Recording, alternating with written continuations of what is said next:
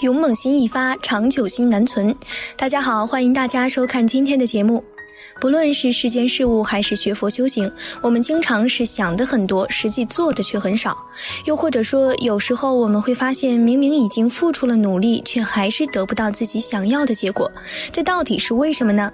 其实我们要知道，并不是所有的努力都会有好的结果。努力并不代表着一定会让你精进，因为如果你努力的方向如果不对，最后得到的结果也是南辕北辙。而这其中是因为有着贪嗔痴三毒在不断的影响我们的选择，让我们的努力渐渐偏离了既定的方向。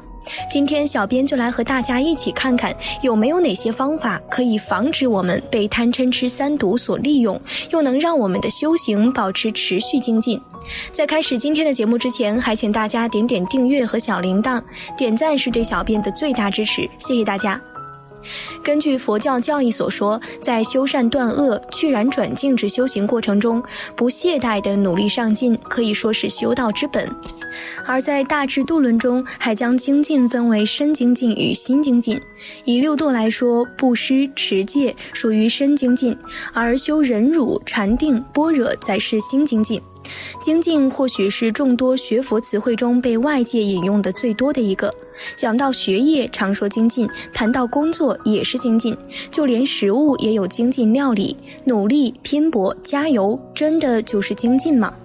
不，并不是世间所有的努力都能被称为精进的，而是用对了方向的努力才叫做精进。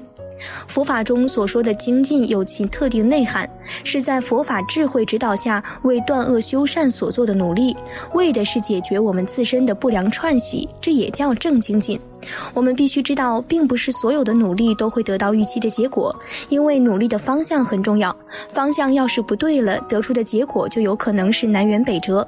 假如一个人学佛修行很努力、很勤奋，但最终的结果其实却是助长了自己的欲望，或是造作了恶业，又或者在不知不觉间助长了自己的贪嗔痴，那么这就不是正精进。有的人每天上香供果拜佛做得很到位，自认为所求也不多，就想要个万事如意。但是拜佛学佛并不是为了让人去追求人生开挂，又或者天降鸿福，而是为了让人有勇气、有智慧去面对自己所做的一切因果，通过自己的断恶修善来改变自己的未来。所以带着求的心态，或者本着世俗功利目的去做这些，并不算是正精进。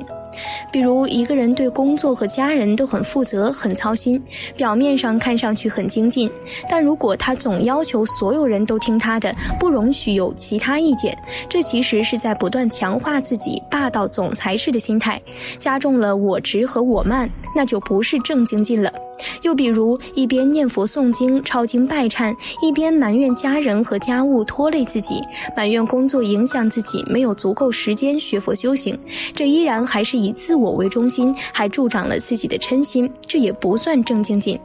而在六度中，布施、持戒、忍辱之所以都排在精进的前面，是因为这些都是精进的前提。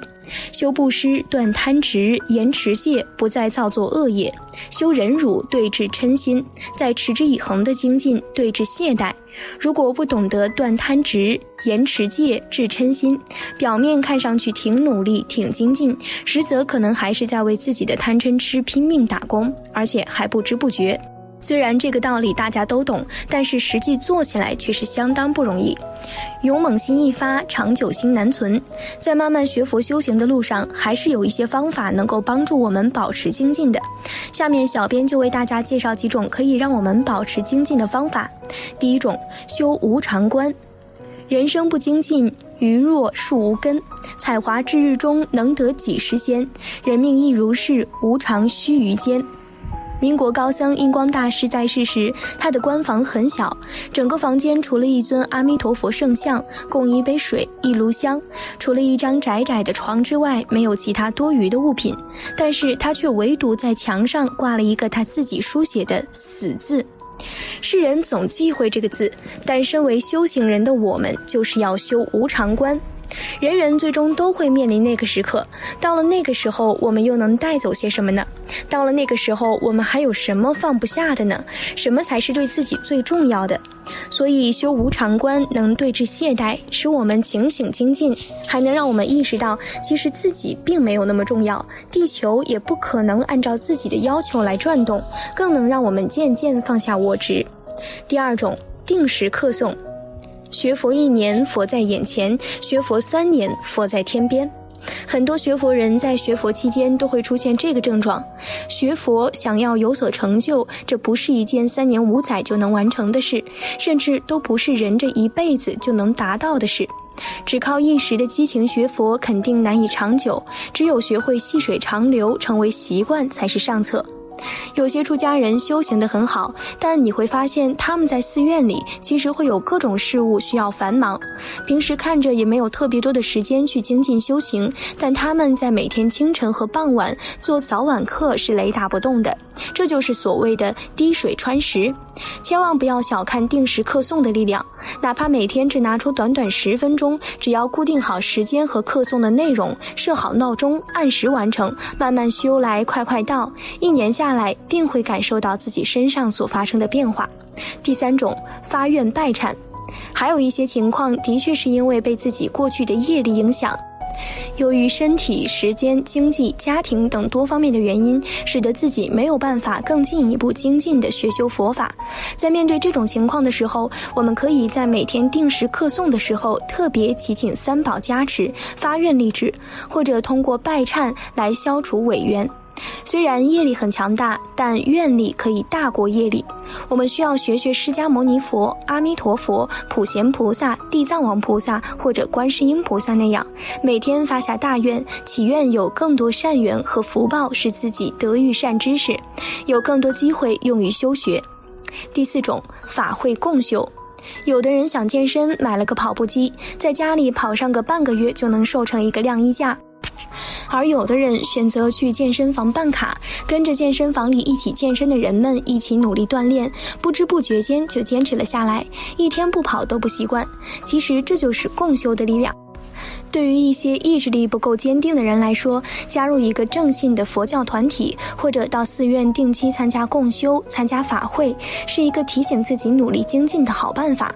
但是，不论是加入团队，还是到寺院共修，绝不是让你去抱着多认识一些志同道合的人，又或者当做一个社交场合的心态来的。少拉家常，不说是非，共修就是共修，一起诵经念佛才是正事。最后一种，时时正念。作为一名在家居士，不可能像一个真正的出家人那样，把全部时间都用在诵经念佛上。我们有自己的本职工作需要完成，家里也有家务需要干，自己的孩子也需要我们的关怀，家中的长辈也需要我们的陪伴。